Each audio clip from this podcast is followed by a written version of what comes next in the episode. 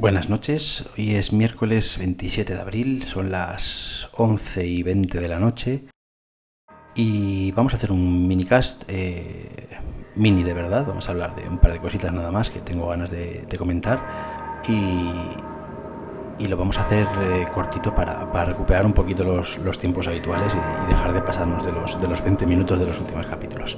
Así que venga, sin, sin más, vamos a ello.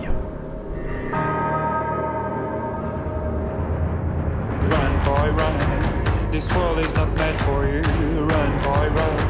They're trying to catch you. Run, boy, run. Running is a victory. Run, boy, run. Beauty lies behind the hills. Bien, pues lo dicho. Lo primero que quería comentar, evidentemente, es eh, los resultados financieros de, de Apple de ayer. Más que los resultados, lo que quiero comentar es, es una conversación que tuvimos ayer entre unos cuantos, eh, principalmente con, con arroba miope pensativo, Blay. Por cierto, es un, tipo estupendo que si no seguís en Twitter deberíais de seguirlo. Y, hablábamos sobre, sobre el porqué un poquito de, estas caídas de caída de ventas de, del iPhone y, todas estas cosas. Principalmente eh, hablábamos de dos, dos, dos, cosas. Yo, desde mi punto de vista, hablaba de dos cosas puntuales.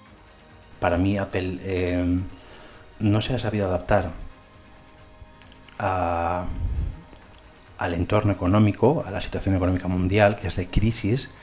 Evidentemente en Estados Unidos no tienen 4 millones de parados como aquí, pero tienen crisis. O sea, no, a veces nos pensamos que allí todo está estupendo y maravilloso y no, no es así tampoco. O sea, no están los niveles económicos como estaban hace años y, y cuesta recuperar el ritmo, etcétera, etcétera. Entonces la gente ya no está dispuesta a gastarse X dinero cada poco tiempo para renovar un teléfono. Eh, entonces, para mí ese primer fallo es, que Apple ha ignorado con sus precios esa situación económica. No ha sabido adaptarlos ni, ni, ajustar un poquito el, nivel de precios. Y el segundo del que, del que hablábamos es que es un mercado que ya es, eh, está maduro.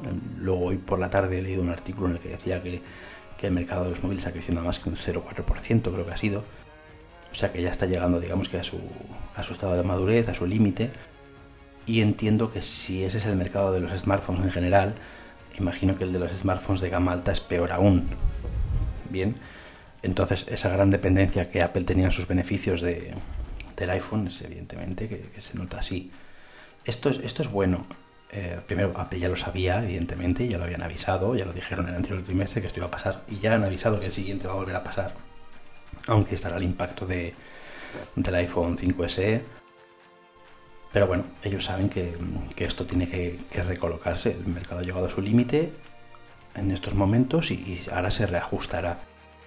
Lo que tenemos que, ver es cómo, Apple hace para, para mantenerse, para mantenerse en unos beneficios en los que se sientan cómodos. No hace falta hacer eh, trimestres récords, evidentemente los accionistas están encantados, pero para una empresa, para que una empresa siga ganando dinero, innovando y haciendo buenos productos, no es necesario tener beneficios récord ni ser líder de absolutamente nada. De hecho, Apple ha llegado aquí desde la última posición, desde el barro, desde la mierda. Desde vender 4 eh, Macs a diseñadores, eh, músicos y, poco más.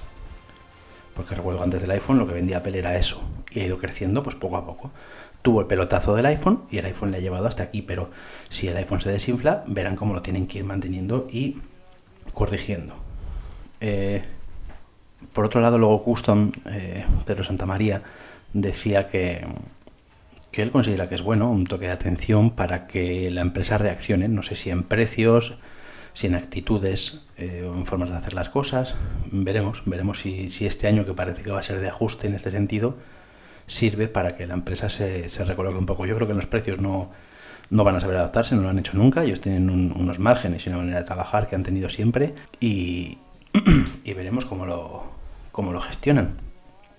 Eh, eso es lo que hay. Desde luego, mm, para, generar el drama que, muchos han querido generar y los, titulares grandilocuentes de, patacazo, hundimiento, bla, bla, bla, bla, bla, es lo de siempre. Pero vamos, que es, es, es interesante ver la situación como está y ver cómo, cómo va a ir evolucionando. Muchos lo comparaban que si Samsung está, ha vendido muchos más y tal. Lo que muchos no se dan cuenta es aunque los beneficios de Samsung están siendo malos, muy malos desde hace ya varios trimestres. y que, que Samsung vende muchos teléfonos porque vende muchos teléfonos baratos. Eh, vender muchos teléfonos, ya lo hemos visto mucho, durante mucho tiempo, no conlleva tener unos beneficios altos ni mucho menos que te vayan bien las cosas. Entonces mm, hay que ver cómo se sigue evolucionando todo. Esto me lleva al siguiente tema que quería tratar, que es eh, el tema de los comentarios en las webs.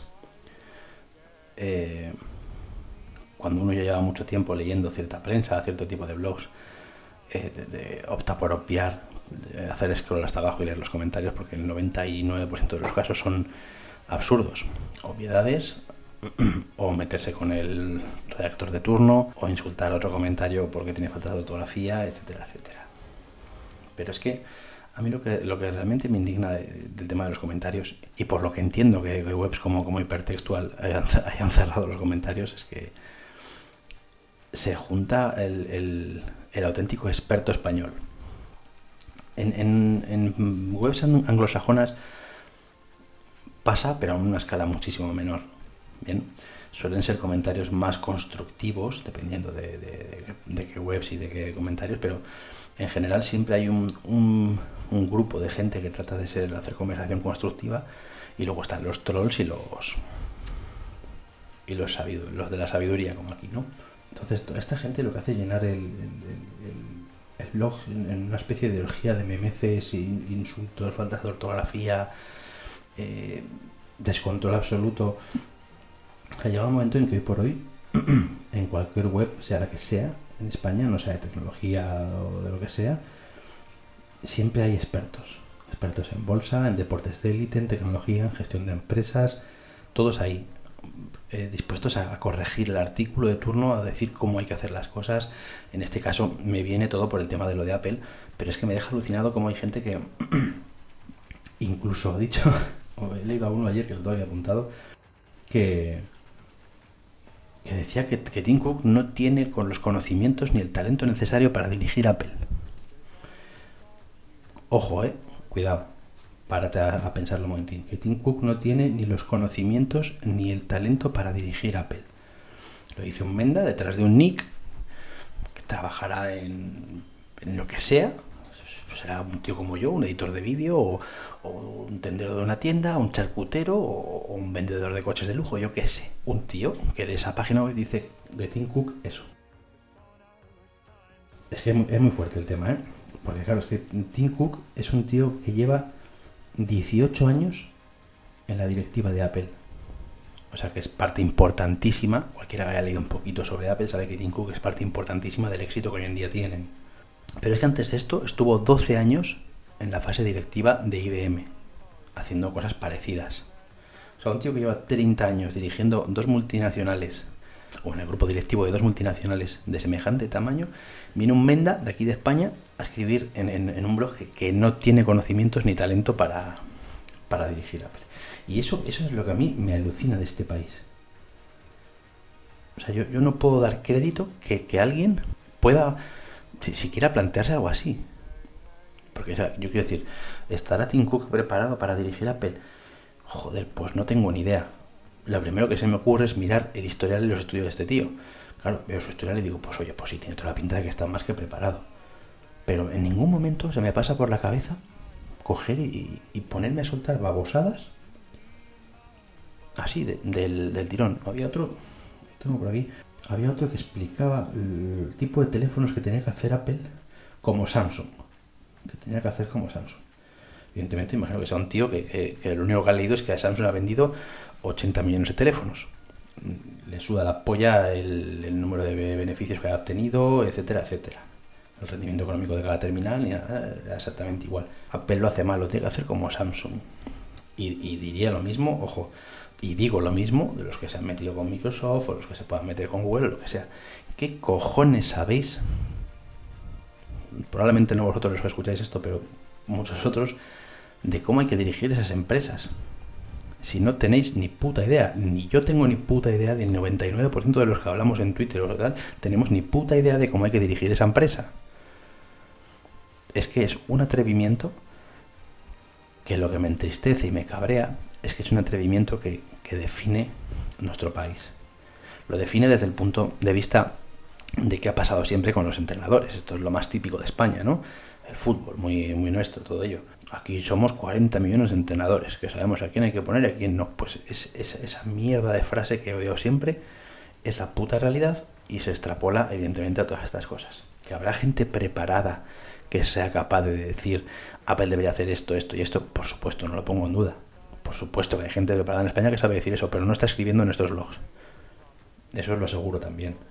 Entonces, pues, pues, pues, pues hijo, no, no, no, sé, a mí es algo que me, que me supera y que necesitaba desahogar en algún momento porque me parece completamente surrealista.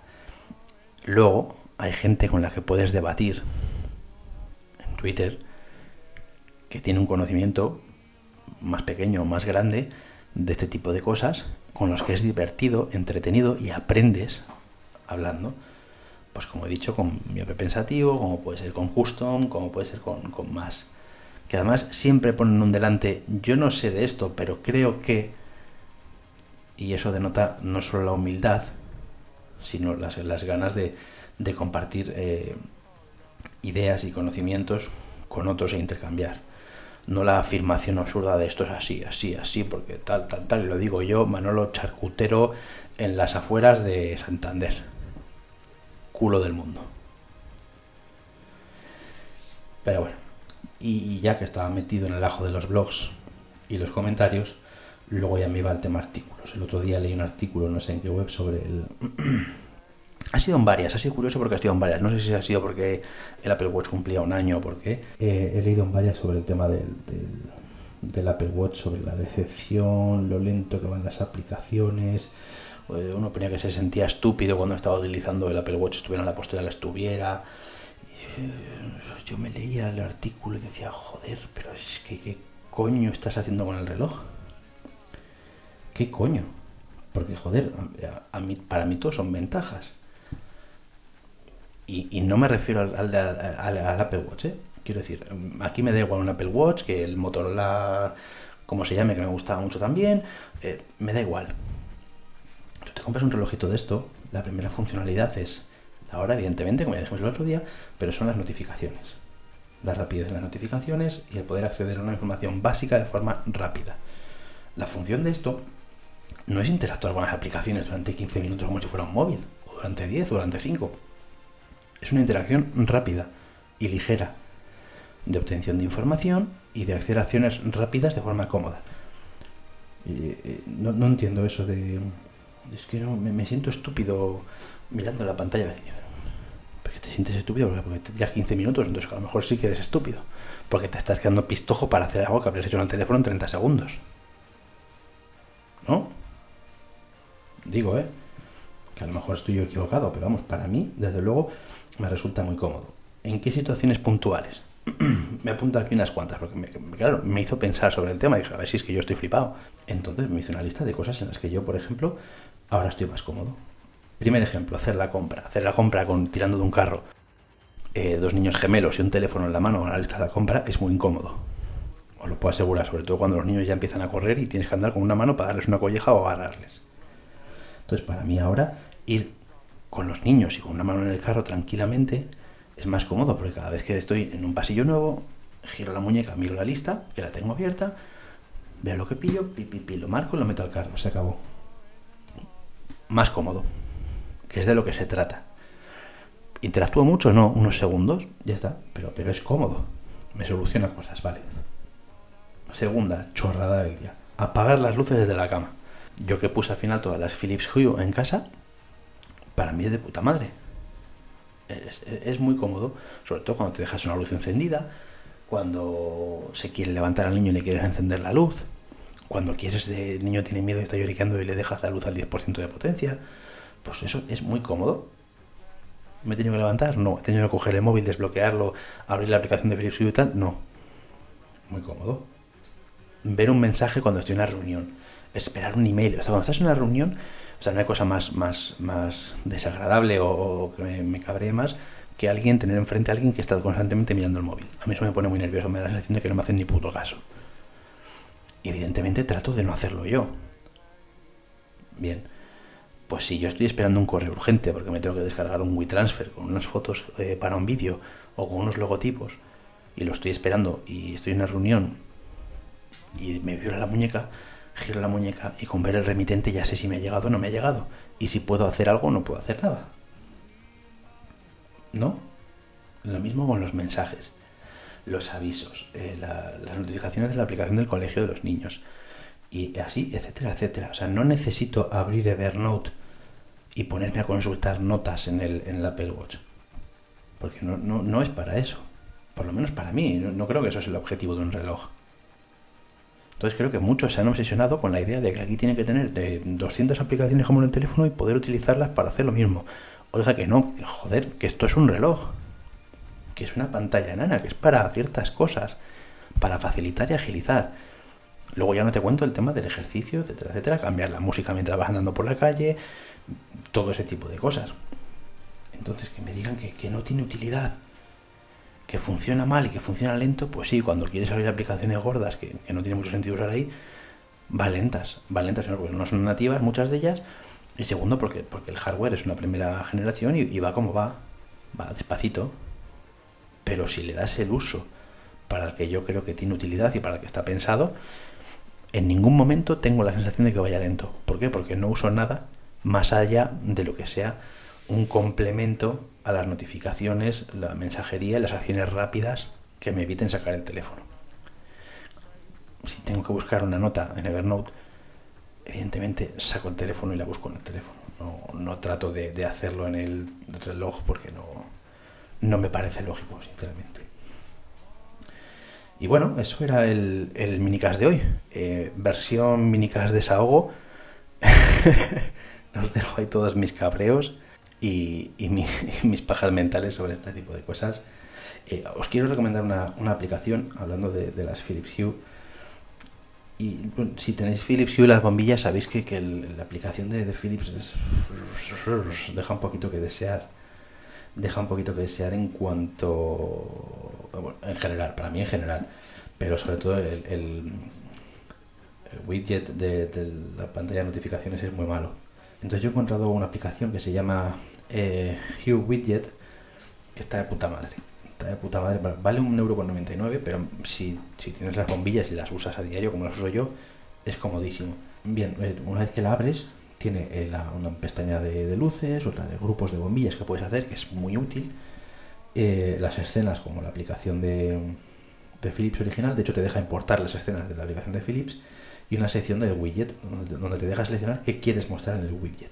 Entonces, bueno, todo está muy bien, es muy funcional, pero lo realmente interesante de aquí es el, widget en una pantalla de bloqueo con mogollón de cosas. Primero tiene una, sección donde te indica si, está enchufado, o sea, conectado ya wifi a la, a la base o no. Y a partir de ahí, con botones grandes, fáciles de dar con el dedo de manera rápida, te marca eh, los, las diferentes, los diferentes puntos de luz que tú tienes. En mi caso, la cocina, el cuarto de los gemelos, el salón y el dormitorio nuestro. Y cada una de ellas que selecciones, primero te pone un puntito si está encendido o apagada, pero cada una que, que selecciones puedes encenderla o apagarla, evidentemente, ponerla en modo, en modo variable o cuatro accesos rápidos, apagada, 20% de luz, 50% de luz, 80% de luz, 100% de luz. Pa, pa, pa, pa, de manera muy rápida. Haces el scroll para sacar las notificaciones, seleccionas la bombilla y le pones la luz. Es muy cómodo y muy rápido. Pero no solo eso, sino que te deja crear grupos por habitaciones, si tuvieras varias habitaciones con diferentes puntos de luz, grupos generales, por ejemplo, yo tengo uno que es el, el del salón, que es con dos luces diferentes, para tener un modo de lectura, un modo de televisión, etcétera, etcétera. Luego tienes acceso directamente a, a las bombillas de manera independiente y a los, eh, a los temas, a las escenas. Entonces es una aplicación eh, súper útil para tener en, en el centro de notificaciones y que por fin te evita tener que andar abriendo la aplicación, desbloqueando un teléfono para, para pagar una luz. Entonces, muy bien por esta gente que lo ha hecho, se merecen el euro con 99. Muy mal por Philips, porque joder, esto es como tenía que ser tu aplicación desde el minuto uno.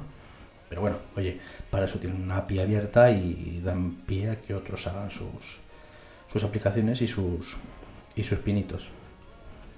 Y poco más que contaros, chicos, que acabo de ver que llevo consumido el joder, 75% de mi tarifa de datos y estamos a día 27, o sea, la madre que lo parió, me faltan 15 días me he comido más de la mitad de la tarifa de datos, no sé cómo, mm, tendré que revisarlo. Poco más, me despido, muchísimas gracias a todos por escucharme, mis paranoias y mis rollos raros, y como siempre gracias a los que me escucháis, y gracias por recomendar, por ponerme estrellitas en, en iTunes, eh, etcétera, etcétera. Cualquier comentario ya sabéis en el minicas.gmail.com o en Twitter en arroba laurindel. Venga, buenos días, tardes, noches y gracias.